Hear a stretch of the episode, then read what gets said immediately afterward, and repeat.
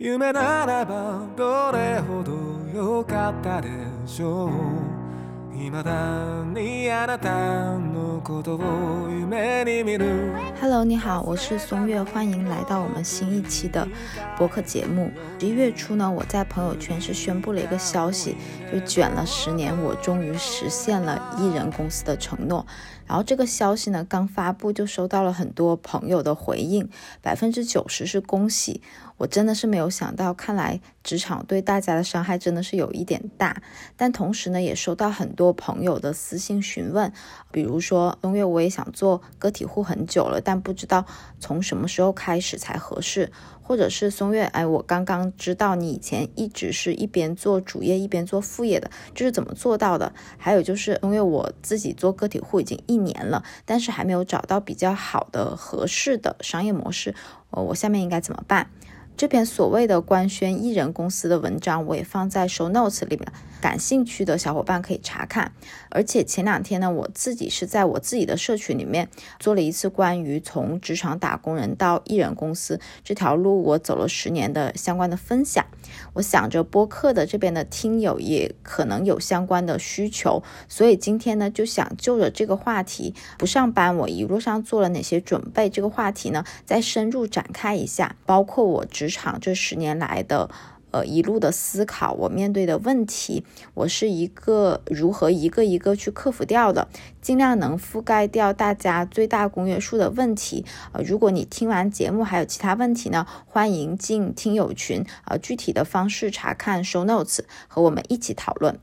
今天我主要讲想讲的东西，主要是这样的一个呃结构。首先呢，我是有一些话想说在前面的。其次呢，我会从我的十年的职场经历去做一个复盘。这里会有六个小点想跟你分享。首先，第一个职场前期我们要怎么做？第二呢，就是职场的中期我们应该怎么做？第三就是职场后期我们如何去发挥呃组合策略，去用好自己的绝对优势。然后呢，再分享一些。我上班的一个正确的心态，然后最后是分享一些我自己在职场当中，包括在以后的生活和工作当中都能够受益匪浅的几个习惯。最后呢，是给大家从职场人到过渡到不上班，我想做一个简单的这种常见问题的答疑，比如说收入问题，比如说心态调整问题，还有一些基操也会在后面跟大家做一个分享。首先呢，是一些要说在前面的话，呃，我们要的状态其实上是不上班，但工作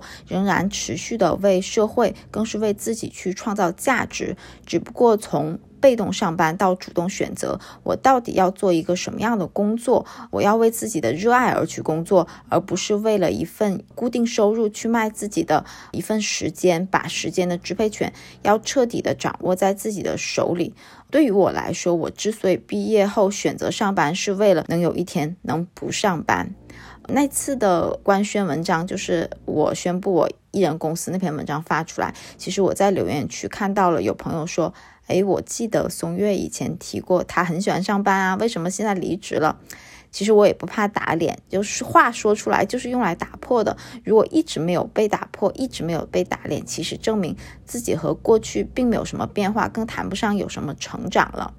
我现在回想离职前经历的种种，其实挺感谢的，就是现实推了我一把，因为当时的人啊、环境还有氛围，其实都发生了比较大的变化，这里就不展开讲了。总之就是一个契机吧，现实把我向外狠狠地推了一把。呃，如果没有这个契机，我真的不知道什么时候才能下定决心从职场中彻底出来。自己出来呢，其实心态上会有很大的变化。以后你的身边不会再站着公司老板、同事了。以后遇到什么样的事情，你都要用自己的一具肉身面对整个世界了。无论好坏，你要自己给自己兜底。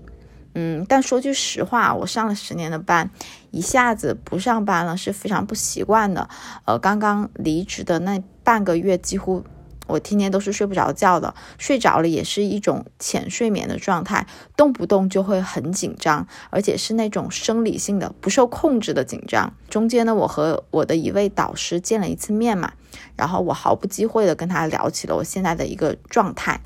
他跟我说了一番话，我真的是受益良多。然后也想分享给大家。他说：“你的能力才是你最好的兜底，你大可不用太焦虑。每当你觉得你走不下去的时候，你就反问自己：So what？就艺人公司养不活自己了，So what？我是不是能够找一个轻松一点的工作，把这段时间过去？就不断的自己问自己：So what？你就能够找到你现在能够马上采取行动的一个小的方案。嗯，其实原地不动的。”才会焦虑，走起来就不会了。即便你走了一些弯路，走了一个之字形。你也没有亏，因为在人生这条路上多了很多的体验，其实上是一件非常好的事情。我觉得年轻的时候就应该去多经历，去多见世面，去打开眼界。很多人也好奇我现在的一个状态啊，说实话是比上班的时候忙多了。除了大家能看到，呃，我自己在野生运营，就自媒体这块，呃，水面上大家能够看到，比如说啊，公众号啊，两个知识星球，我还自己做了播客，然后呢，我自己最近是。接了三个的这种短期的项目，也在和两个公司再去谈这个长期的运营咨询。我还自己有一个非常神奇的小群啊，这个小群里面汇集了我前公司、前前公司、前前前公司的一些同事和朋友，就大概是二十多个人左右的小群。然后因为我在呃离职之后呢，我收到很多同事的就是私信。就说，哎，你能不能教我做一下自媒体？哎，你自己的这个商业闭环怎么样构建的？能不能教一下我？所以我就在这个群里面，呃，和大家一起交流，就是主要还是帮大家去构建一个个体商业闭环吧，等于是在做一个产品的 MVP 测试群，帮大家去脱离苦海。其实从职场彻底出来的这一天是会迟早发生的，因为我在刚刚毕业的时候，二十一二岁的那时候嘛，我其实就在心里埋了一颗种子。哎，我二十七八岁的时候，我就要脱离职场，我自己要干自己喜欢的事情，不用早起，不要再挤地铁了，不用再每天花四五个小时在通勤路上了。但这一天现在看回去，还稍微来的晚了一点，呃，就虽迟但到吧，还是很开心的。就接下来呢，我会把我毕业这十年，我是一路怎么走过来的，我做了哪些事情，然后跟大家做一个彻彻底底的交代。毕业十年呢，其实这十年我一直在职场，是没有一天的空档的，每份工作都是无缝的丝滑衔接。就毕业后，我做过电商，做过广告，包括后面进入到了教育行业，我自己也创过业，然后做过美妆、个护、减肥、生活类的博主，然后当时是在一个公众号上面给他们去写专栏的推文，呃，现在那个公众号应该是有两百多万的粉丝，也算一个生活垂类的大号。然后当时呢，我。周末就会去商场去采购我需要去测评的那些品，比如说什么气垫啊、啊素颜霜啊、防晒等等等等。然后同时，我当时还在另外一个号做着兼职的这个。美食探店的编辑和博主，当时呢，周末的日常就是拿着这个金主爸爸的这个美食基金，飞到另外一座城市啊，比如说福州啊，比如说长沙啊，长沙是呃后很后面，然后就迅速打卡就当地的一些美食，然后就拍照、写文章、采访。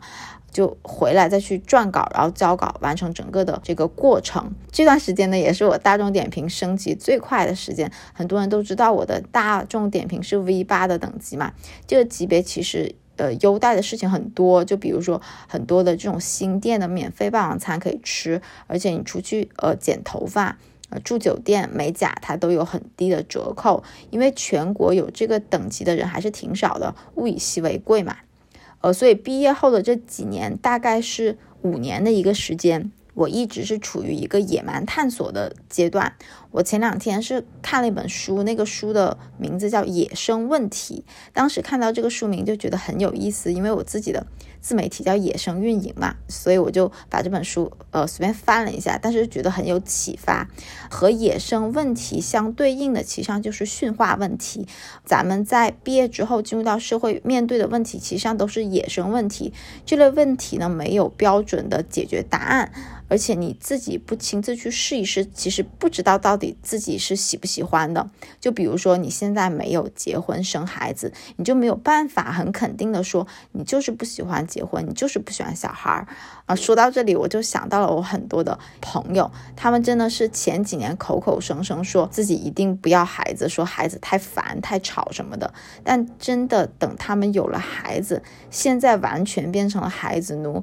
所以我觉得就是。可能中间是一个要素的变化，带动了很多其他要素的整体的变化。你有了孩子，不仅仅是多了一个孩子那么简单，而是整个生活发生了变化，也带动你的思想，甚至是机体发生了变化。所以呢，我觉得刚刚毕业之后呢，你可以。五年为一个期限，让自己尽量的去野蛮探索，然后进入到了职场中期，就是大概二十六七岁的时候吧，我觉得你就要进行一些收敛的动作了。我自己就是开始聚焦了嘛，只围绕着这个运营方向去做事情，而且认定了教育行业这个赛道。就我自己是大厂创业公司都待过，而且各种岗位就围绕着运营，就比如说。产品设计增长，然后后面转到了这个课程产品经理，还有一些 PMO，还有企业入企我都做过。然后在二零一九年的时候，我是开始去做自己的自媒体，就野生运营嘛。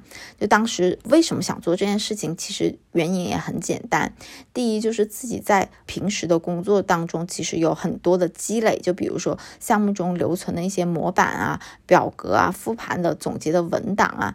但是我当时想，哎，只能给公司这些人看到，太可惜了。我当时就把涉及到的一些敏感的数据去掉，然后在我自己的公众号发，而且还在其他的垂直媒体上去进行一个投稿。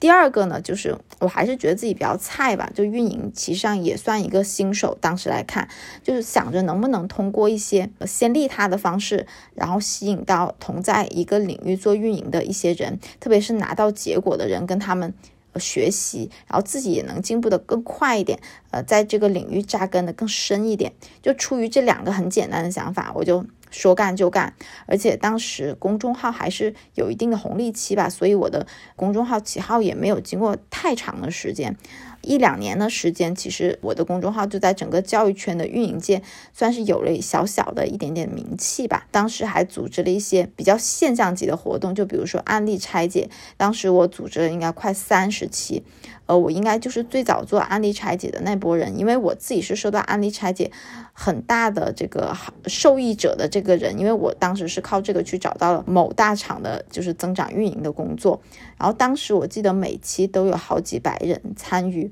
然后规则也是很简单粗暴的，就是你完成所有的任务，我们就退押金，然后还有几个维度去。评判你的这个案例拆解是不是够优秀，最优秀的人呢，我们是直接发这个千元的现金奖金。然后当时其实像这个活动是在业内是有一定的影响力的，后面还搞了很多的活动，这里就不展开讲了。就其实我在野生运营搞的很多的活动，就是出了很多点子，其实并不是为了野生运营去单独定制的，而是我在主业里，在公司里没有实现的想法，我又很想去试一试，我就不甘心，觉得。有一点浪费，那我就在我自己的这个圈子里，我自己在野生运营里面去跑一个闭环。所以当时我的整个的状况是主业和副业是一个协同发展的状况，而且是一个越好，另外一个也越好的情况，就有一点点增长飞轮的那种意思。这里也可以顺便，很多人都问过我的一个问题，就是松原，你为什么可以一边去做副业，还一边在公司里面上班？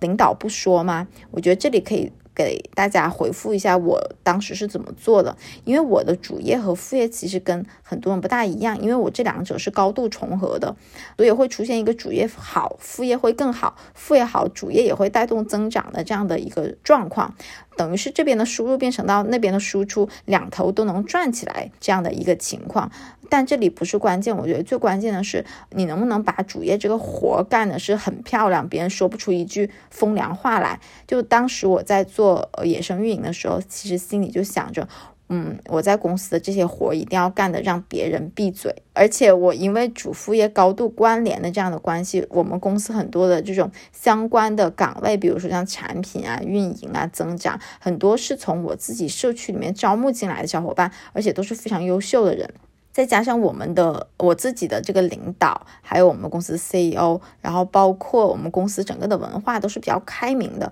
领导自己都在说，就是公司啊，只能代表大家呃一部分的能力，也很鼓励我们自己能有自己的一块呃一亩三分地，在上面尽可能的去探索，只要不影响工作就行。所以顺理成章的这件事情我就一直干了下来。所以呢，跟公司还有呃领导的这个价值观都是很有关系的。呃，我觉得也不是很。嗯，所有的公司领导都有这样的胸怀和这样的眼界，所以在做副业的时候，还是要掂量一下你的环境是什么样的。然后到了这个职场的后期，我自己又是。再一次打开了自己，刚才也说了嘛，可以用组合的策略去发挥个人的最大的这种绝对的优势，特别是在五年到八年这个区间的职场人，其实我们看一下自己身边的人，在岗位的关键技能上其实都没有太大的差别，特别差的可能早就走了，特别出挑的可能早就晋升了。我也是在这个阶段经历了很大的痛苦，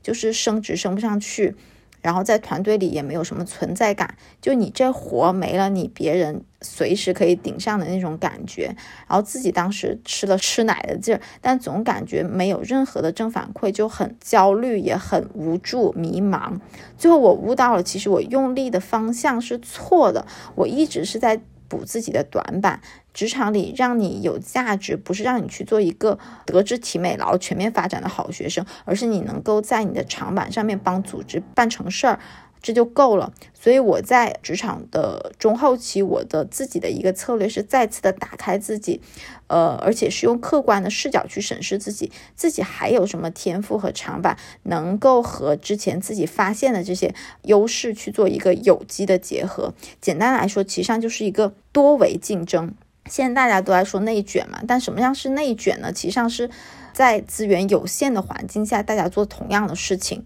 就比如说在职场里，明明这件事情，呃，小明能做，而且能做得很好，但是领导偏偏还安排小红来做，还美其名曰说，哎，我要锻炼锻炼小红，或者说，哎，这个是公司要对这个岗位考核的这个关键指标，所以你也来做做看。最终呢，就同一件事情呢，小红和小明都来做，都来争抢资源，结果呢，就是公司的资源没有到位，小明也没有百分之百发挥出他的优势，最后是资源浪费了，而且人也没有用好，最后两个人都 emo 了。就借用一个简单的数学道理，就很容易理解这件事情。如果我们在单个维度上竞争，其实上我们就比的就是长度；如果我们能够在两个维度上竞争，其实我们可以去比面积；如果你在三个维度上，那就是体积；然后如果你有更多维度上面都比别人强，其实那就很可怕了，对吧？然后举个例子，就是我之前在我上一家公司做的是产品经理，还有运营方面的工作。就以产品经理来说吧，就是我在课程组的其他同事，我和他们相比，其实我的这个课程开发能力，我觉得也就六七十分吧。但是我的用户运营能力强啊，这个我可以给自己打。九十分，而且我的数据分析能力也还不错，就可以给自己打八十五分。那综合下来，其实我就不是单一分值了，像其他的同事可能。他们只有课程开发能力啊比较强，那我给他顶头算算一百分，那我就其实上我自己在职场当中的中后期，我其实上就可以形成一个体积式的这种竞争的优势，而且你每个的竞争优势的得分，你不是加法啊，你是乘法，就比如说刚才我说的六十乘九十乘上八十啊，那就可以得几万分了啊。就是这个思路是这样啊，数字大家暂且看看就行，就描述的比较粗暴，但是道理是这样的。然后说一下，就是我在职场上班的一个心态，嗯，就很多，我猜测啊，很多听这期节目的小伙伴应该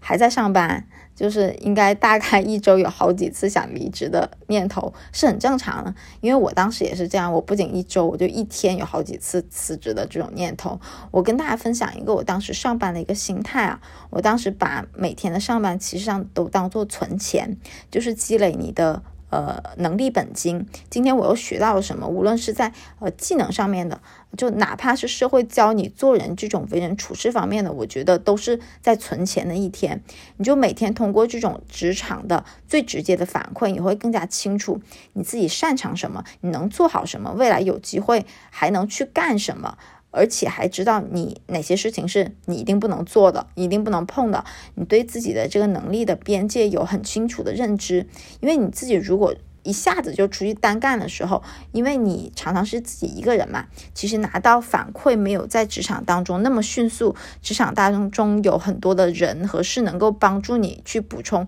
客观的视角。然后顺着这个话题呢，我可以再捋一下，就是我受益匪浅，在职场当中收获的六个思维的习惯，而且在接下来的无论是工作还是人生当中，我觉得都会对我发生很多的正面的影响。首先，第一个，我觉得是要有作品意识。之前我和朋友去讨论过一个问题，就是究竟什么才是好的工作？啊，肯定不是钱多事少离家近。呃，我心目当中好的工作是要有作品感的。什么叫作品感呢？就是我在工作当中也会无数次在 diss 或者心中 OS 啊，这是什么垃圾项目？为什么这种垃圾活每次都要给我？啊，每次我都想，哎，这这这个活凑合凑合去干的时候，作品感这个词就会从我脑子里冒出来。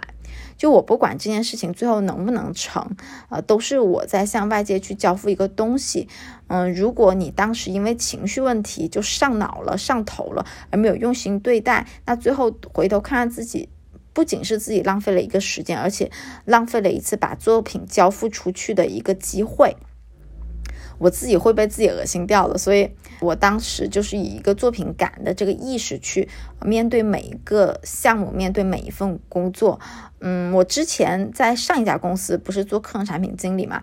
当时我们公司有一个不成文的规定，就是你负责的每一个课程发布的那个详情页，都会在第一屏的第一行写下“叉叉你好，我是这门课程的产品经理”。啊，比如说松月。就是 把这句话写在最上面，就非常刺激，也非常带感。所以呢，我每次想到自己的名字要和课程的详情页一起出街，就很紧张，就会忍不住的一遍一遍抠细节，看看我还有什么优化的空间啊。这是我的第一个思维方式。第二个受益匪浅的思维方式呢，就是你要把做成一件事情当做刚需，因为我觉得人他就是短短活个啊几十年，撑死了也就一百年吧。我非常非常厌恶平庸。就之前我和一个同事聊天，他问我就如何做到每天上班还能日更公众号，而且还能随时随地忍受这种动不动就可能要出去出个差这样的事情。我当时就回答说：“哎，我没有觉得这是一些很苦的事情，你不用说是忍受，我觉得我有时候还甚至还挺享受的。”这个和同事的对话的。这个事情呢，也让我好好重新思考，这背后的原因是什么？就很多伙伴知道我是一直在做这个教育行业的嘛，然后在上一份的工作呢，我是既做课程产品经理，也做运营，服务的是这个创业的人群。我当时自己的内心呢，就是十分认可这件事情的价值呢。有时候我看到我们公司的这个服务的这些学员，他们的这个业绩提升了，他们融资了，他们上市了，我会觉得这里面也有一份我自己的功劳，所以我没有觉得自己在做一件苦哈哈的事情，反。而觉得很享受，很乐在其中，特别有使命感。就包括呃，在自己在做副业野生运营这个自媒体的时候也是一样的。为什么我能一直坚持？其实我觉得不要说用坚持这个词吧，呃，感觉坚持就是啊，咬紧牙关，就是很隐忍的那种状态。如果是这样的状态，其实我是坚持不了多久的。但是我现在做了五年嘛，背后还是源于你自己。到底喜不喜欢这件事情？呃，我之所以做野生运营，刚刚说了有两个原因嘛，嗯，然后我觉得可以在这个小圈子，我自己的这个小领地里面，可以去不断的去试错，让自己的运营手感不断的增强，不至于有时候会脱离一线。而且我感觉自己在为自己打工啊，在做副业的时候有一个这样的心流的状态。嗯，相比同龄人来说，我可能在我自己的主业加上自己副业，可能用一年时间，可能做了好几年别人的这种项目量，就中间积累了很多的这种经验，还有运营的手感和一些洞察，就是对我来说就是一笔巨大的财富。所以不用想着去说我要坚持，我要努力，我要咬紧牙关。如果你是这种状态的话，其实你是做不好你喜欢的事情，你也坚持不了多久。我觉得背后还是热爱和喜欢吧，而且你要去试着给这件事情赋予极大的意义，就把这件事情当做和你每天要干的吃饭、睡觉、喝水一样的刚需的事情，你就能够不断的把这件事情打磨，变得越来越好。嗯，这个是我第二个受益匪浅的思维。第三个呢，就是一定要了解对方的 KPI，就是我在职场当中无数次的项目的经验给我的上了一次又一次的课，就是你要了解对方在乎的是什么，魂穿他，能够帮助他人成事。我觉得甚至可以更夸张一点吧，甚至是了解到对方老板老板的 KPI，至少是两层，然后魂穿他，也是帮助他能够做成一些他在乎的事情。而且不仅在职场里面，包括我觉得与人打交道是这样的，你要去了解对方想要啥，能不能去帮他完成一些他在乎的事情，你也可以理解为这是一种。价值交付的一个意识，就之前我在呃职场当中有一次非常印象深刻的正反馈的经历，然后能够让我把这个观念深深的印在心里，而且现在有一点点变成价值观的那种感觉了。就是大家知道，就是疫情这几年，其实每个活着的公司都挺不容易的，而且活着的公司也在拼命的降本增效，就砍掉没有必要的这个业务和人。嗯，然后前两年呢，有一次，呃，我们公司走到年终了吧，在进行这种呃员工的价值评估的时候，然后把我跳过了。然后当时我既诧异又感动，我说为什么不来评估我？就问我的领导，我说为什么要跳过我？我觉得自己没有创造那么大的价值，还值得呃是被这个公司去一一的审判的。然后我领导他当时是说，呃，你可能觉得你自己做的价值没有这么大，甚至有时候还会怀疑啊。但是企业它评判一个人是很综合维度去看的，不是说你哪个项目的业绩很突出，或者哪个事情做不好，而是他能够看到你给组织留下来什么样的可传承的价值。他说，你当时即使是一个项目做失败了，也给组织留下了很宝贵的这种学习经验和流程沉淀。那天晚上，我记得我回家就好好去想了这个话到是什么意思。然后我想一下，平常我是怎么样去工作和怎么样去做这些业务的。我想，哎，我好像真的是如我领导所说，我真的是这么做的。呃，如果我是给上面去呃领导去做事情，我会想这个项目到底给。呃，他或者给整个公司创造了什么样的价值，有什么样的经验去可以沉淀的？向下交付，我也会这么想；向外和向左右交付，就左右交付可能是指的同事。就我每次都会写一个相关的，比如说避坑啊，或者是经验总结啊，或者是流程的文档，让它能够跑在我们组织上面的一个系统上面去提升每个人的效率。包括我最近艺人公司嘛，我自己接了一些项目。我在和朋友聊天的时候，他问我就是，哎，你会觉得和甲方沟通难吗？嗯，然后我当时想了一下，真的不会，因为我知道甲方要什么，有时候他们会让我，哎，你这样改那样改。我会听，但是我不会完全按照他们说的做，因为在这件事情上，你要相信你自己是专业的。我要读懂的是他们这个话背后的真正需求是什么，甚至要理解这个和我对接的同学他他的 KPI 是什么，他领导的 KPI 是什么，他领导在乎的事情是什么。我要做出来这个东西是符合他们的 KPI，是符合他们的需求的，而且也要达成我自己的标准啊。这也是呼应了我刚才说的，你要把这个东西去交付出。去要是一个作品，你自己是不是能够很有自信心把这个东西给交出去？所以我在这个向上管理，我觉得向上管理其实上就是要帮对方实现他的 KPI，他到底到底想要的什么，到他到底在乎的是什么。啊，这是第三个，然后第四个呢，就是我在职场当中形成的一个非常好的一个习惯，就是复盘，而且是有效复盘。什么叫有效复盘？其实上我觉得不仅是你呃去捋一遍当时做的整个的事情的经历，而且你一定要去思考自己的当时为什么是这样的思考，为什么做出了这样的决定。嗯，我自己是一直有这个写工作复盘和生活。复盘的这个习惯的，而且是每个月都会写。生活方面呢，我会发在自己的这个自媒体上，就是野生运营的公众号上。工作我就会一直发在这个飞书，以前是呃发在这个企业微信上面。就上周有人有一个朋友私聊我，他说他看完了我公众号上所有的总结，从二零一九年十月我开始在上面写，然后写到现在是整整齐齐五十篇。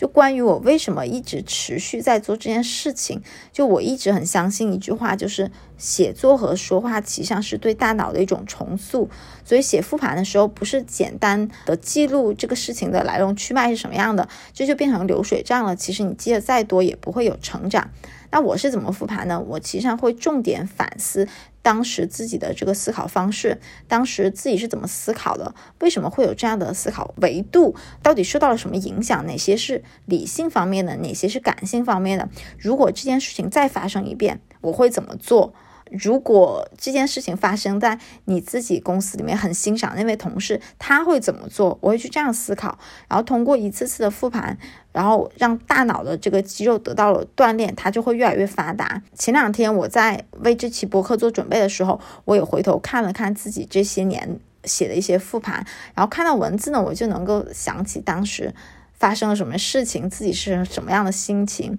就感觉，哎呀，那些感觉就无论是开心的还是不开心的，就重上心头，就感觉自己又把日子过了一遍，又多了几年的沉淀，这样的感觉。我觉得这大概就是写日记、写复盘的一个妙处吧。如果大家对我这五十篇复盘日记感兴趣的话，我也把这个合集的这个链接放到 show notes 里面。然后第五个思维呢，就是。可以一鱼多吃的时候，千万别放过。我在第一期节目里面那个讲精力管理的那期，我就说过我一个高效的秘密，就我的生活和工作常常是并行的，所以不存在一段时间只工作或一段时间只上班那么简单。当然，前提是你要足够热爱你的工作啊。我刚才说过，就是上班实际上是存能力本金的一个过程。这个能力本金呢，除了可以在职场里面生利息外，你要去想有没有其他的机会能够再产生利息。就举个例子，我看到过很多的人，他们在本职的工作当中，其实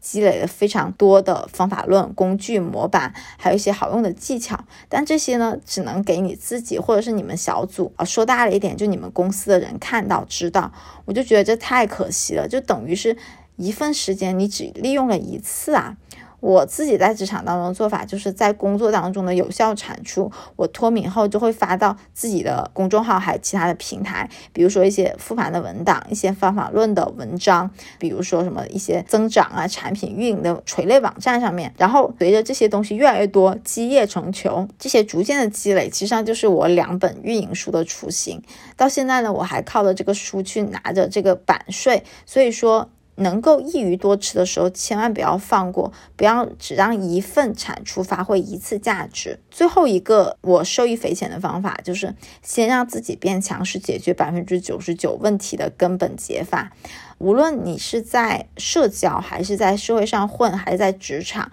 我觉得首先最重要的事情就是让自己变强，让自己变得有用。说难听点，让自己变成一个有用的工具，我觉得都可以。这样我觉得才是一个吸引人的体质，别人还有很多好的资源，他才会主动的靠近你，你才有主动筛选的能力。所谓的你才能进行有效社交。我们总是说要用好杠杆，但是提到很少的，我觉得是支点这个词。杠杆虽然很重要，但是杠杆自身。它并不会起到任何的用处，你自己是支点，你自己才是前面的这个一，只有你自己把你这个支点弄好了，我觉得杠杆才会有发挥的余地。举个例子，就是我这段时间不是在做播客嘛，在做小宇宙这个平台，有一个朋友他就问我，他说：“松月，你觉得小宇宙有机会吗？你为什么要在做这件事情啊？你靠这个赚到钱了吗？”当时我在想，其实我也没有说要在上面赚到钱。而且我觉得小宇宙还有播客这个内容载体，它是一个很大的一个机会。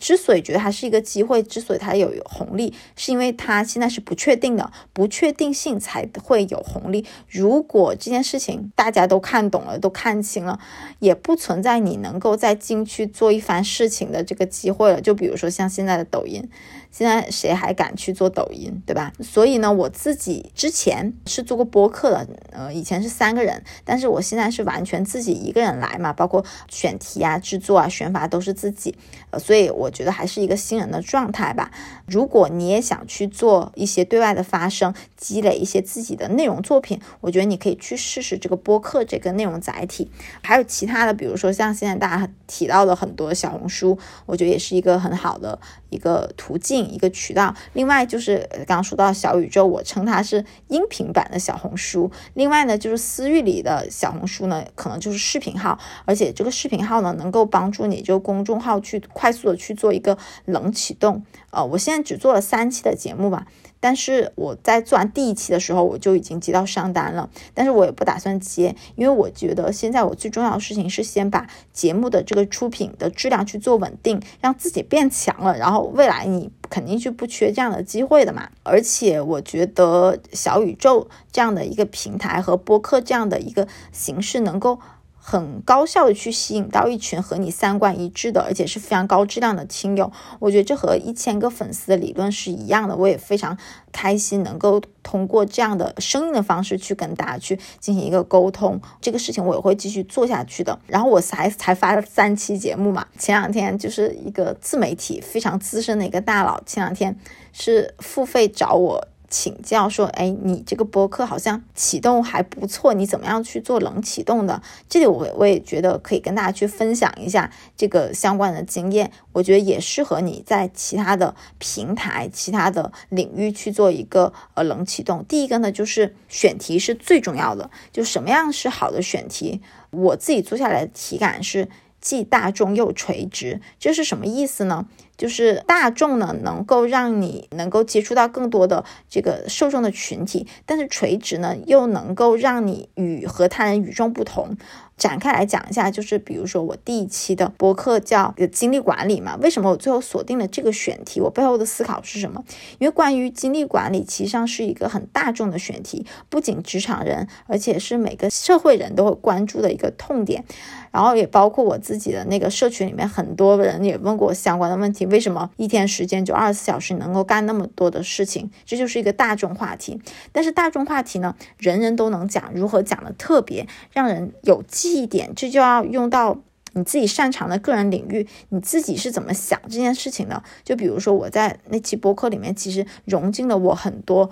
呃垂直领域的相关技能去处理个人经历的这个这个方面的问题。就比如说如何用运营思维去进行精力管理，去优化人生机制，就比较代表我个人的这个标签。所以呢，就说到了这个播客的选题要既大众又垂直，大众的。内容呢，能够让你能够得到更多人的这个吸引，但是呢，垂类能够让你就是更多的带有个人的标签，能够更好的这个起量破圈，呃，甚至是有一些长尾的效应。事实证明也是如此啊，就是尽管现在播客已经很卷了，但是我第一期节目上线一天就连续两天占据了这个星星榜的这个榜单，应该是第四、第五名吧，也算是成功完完成了一次冷启动了。第二，我觉得才是定位。我觉得是要在你选题不断的测试成功的前提下，你去找到定位。就比如说我刚开始做播客，做这个我的节目一把卷尺的时候，其实我并没有想到做好要去切什么样的定位。但是现在做了三期，我感觉通过这样的不断的选题的测试，我找到了自己的定位，可能就是职场社畜的嘴替和脑替，或者是职场人的心理按摩间，给大家提供心理能量的。然后第三个可以冷启动的方式就是先抄后抄，第一个是抄。呃，抄作业的抄，后面是抄过的抄。呃，如果大家想做这个播客呢，也可以去做一些案例的拆解。小宇宙上面是有三个榜单的，有最热榜、锋芒榜和星星榜。其实上作为一个新节目，你要争取自己期期都能上星星榜，然后用这个公域流量去撬动这个收听量，然后通过呃私域去沉淀，去积累你的忠实的听友。嗯，就比如说。我当时去做的功课就是，我会去记录星星榜每天有哪些节目上榜，他们讲的是什么内容，他们的节目的定位是什么，播放量是多少。当时我还列了一个简单的这个数据维度，比如说节目名。他们的定位、他们的播客的内容、他们的订阅量、他们单集的播放量是什么？他们评论区以及主播是如何去维护和引导的相关的方向，我就会去做一个记录。我大概是在这个榜单上面蹲了两周的时间，我一直在观察和吸收、拆解之后，我觉得最重要、最重要的就是映射，就映射到自己身上，我能怎么用？不然就是变成很纯粹的拆解，就是完全没有意义的事情。我觉得做任何的项目和工作。都是没有能够一出手就一鸣惊人的，其实背后全是看得见和大家看不见的那些功夫在背后做支撑。我讲到这里，可能还有一些，就比如说已经走到职场五年到八年这样阶段的小伙伴会觉得，我现在就处在一个很尴尬的时间，那我也没有办法从头再来了。那我现在可以去做什么样的补救的措施？我这两天是听到了一段话，我觉得非常非常的受用，就世界上。一些你看到的顶尖的人才，他们之所以非常厉害，而且快速能在各种看似毫无相关的行业上当中都能做出一些成果来，背后源于是他们有总结、提炼和延伸的能力，而且格外出众。这些能力，就如果大家现在已经处在一个职场中后期，也没有办法去弥补之前的一些时光和做的事情，我觉得现在还可以去做一些非常有价值的事情。是什么呢？就是如果我是大家的话，我首先先会复盘我之前的一些经历，我去做过什么样的项目，就不要让任何的一段时间白费。就职场当中和人生当中，我觉得也是没有一步路是白走的。就比如说你之前有什么样的成功的操盘的经验，你要总结背后的一些方法论，提炼凝练成一些固定的一些思维方式和做事的准则，而且你要对照到。你现在看好的一些行业当中，他们能够怎么样去用？就是看过去、看现在的一个思路。还有我每周都会做的一件事情，我就每周日就去会看那个各个行业的报告，而且是不设限行业的去看。我觉得只有东西看多了，你才能够在你的脑子里面去形成一些不关联的神经元，在偶然的过程当中，这些神经元就会勾连起来，你才会刺激到自己更多的灵感和想法。嗯。然后通过这些读研报的过程当中，其实我们也可以发现一些未来朝阳的行业和一些。呃，你能去的一些机会，就比如说像呃养老，比如说像情绪疗愈，比如说像每个人都会有的变美、变有钱、变瘦、变聪明的这些行业，都是我们可以去看向未来的这些东西。所以，对于五到八年的人来说，复盘过去看现在看未来，可能是你现在能够去做的最有效的一个动作。最后再说一些常见的问题吧，就是针对于刚刚不上班的人，我已经帮你们体验过了一些常见的问题以及我的应对。的方案，就是有些同学可能会在乎，可能会想问，哎，我究竟这个积蓄要积累到多少了，我才能够开始离职，或者是开始艺人公司的这个计划？觉得你是不用手握百万，你就能够开始的，只要你留够六到十二个月的这个基本生活费就可以，包括吃喝拉撒，包括房租等基本的开支，什么看电影啊、旅游啊、给女朋友买礼物这些，就先别算进来了。就把自己这家公司接下来的一年当做一个探索期，你就大胆去试去闯。前面也说过了，给我们兜底的是能力，而不是其他。如果真的事情真的没有像咱们预期的那么好。真的，你吃不下饭了。我觉得大不了我们在像我刚才说到，不断的追问自己，so what，你就能够找到一个小的解决方案，而且是能够立马行动的。第二个就是心态问题，就刚刚你会换了一个环境的情况下，你会肯定会有焦虑的。我刚刚开始的时候也会有这种每天甚至都会有一点失控的这种心态的问题。我觉得这种焦虑和紧张，其实上是源于我们对未知失去了掌控感和。对自己的自信心不足，呃，关于自信心，我是这么调整过来的。当时我就给自己一个心理暗示：那么多人，就世界上数以万计的人都在过着你想要的生活，既然他们可以，你也可以。哪怕只有一个人做到了，我觉得你也应该去试一试。这个是关于自信心。另外，关于掌控感，其实很多人会在手足无措的情况下去做更多的事情来缓解自己的焦虑感。刚刚离职那会儿，我也是这样的，就每天给自己安排巨多的工作量，比上班累多了。就因为你担心、害怕自己错过了什么。但后面我想清楚了，就是艺人公司，现在我辞职就是要去做自己舒服的事情，要做自己喜欢的事情，按照自己舒服的节奏来。如果没有实现的话，那我就失去了这个意义。而且关键是要思考每件事情背后你自己。对应的是哪个目标？就有没有更好达成目标的这样的方式？你想好了再干，争取一击即中，而不是要用堆量的方式去缓解自己的焦虑，就会让自己非常的累，而且焦虑感完全没有减缓。最后是一些实操啊，也是一些基操，在刚刚离职或者是艺人公司之后，一定要先去搞定自己的社保，这主要就是。呃医保和养老，就每个地方它的办理方式会有一些异同。我自己查的是小红书啊，那过来人他。他们就很 nice，把详细的步骤都很写得很清楚。我当时就是搞了一到两个小时吧，中间还打了一次电话，就完全在网上给处理好了啊。这些我觉得是一些很基础但是很关键的东西，大家不要忽略了。好，那今天的节目大概就到这样，然后也希望能够给到大家的启发，希望大家也能够有朝一日不上班，做自己真正喜欢的事情，为自己打工。就这样啦，们下期节目再见，拜拜。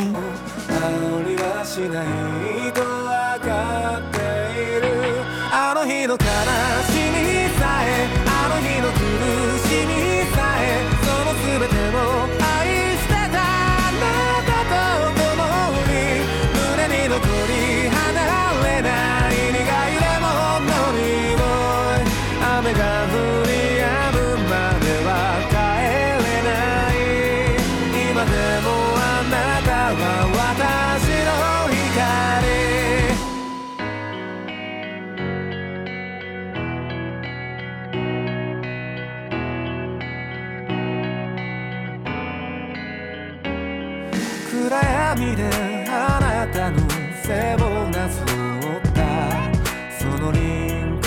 を鮮明に覚え